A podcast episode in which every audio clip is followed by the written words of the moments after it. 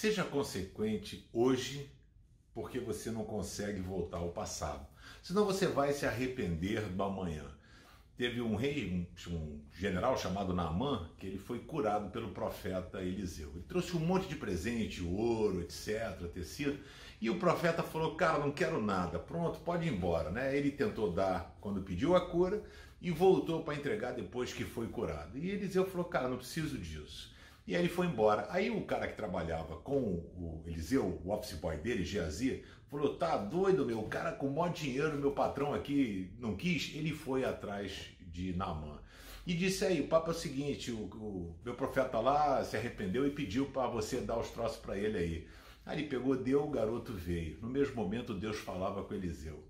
E aí, quando chega Geazi, o profeta pergunta: Você foi aonde? Ele falou, não, não fui lugar nenhum.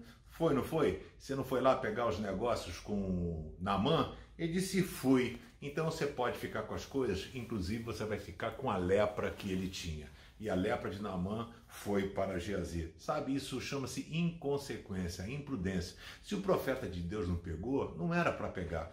Cuidado com as coisas que você tem feito, as escolhas, os caminhos, porque às vezes isso pode trazer uma consequência sem medida. Ah, se Geazi soubesse que a lepra iria para ele, talvez não tivesse corrido atrás das coisas. Cuidado, atrás do que você tem corrido.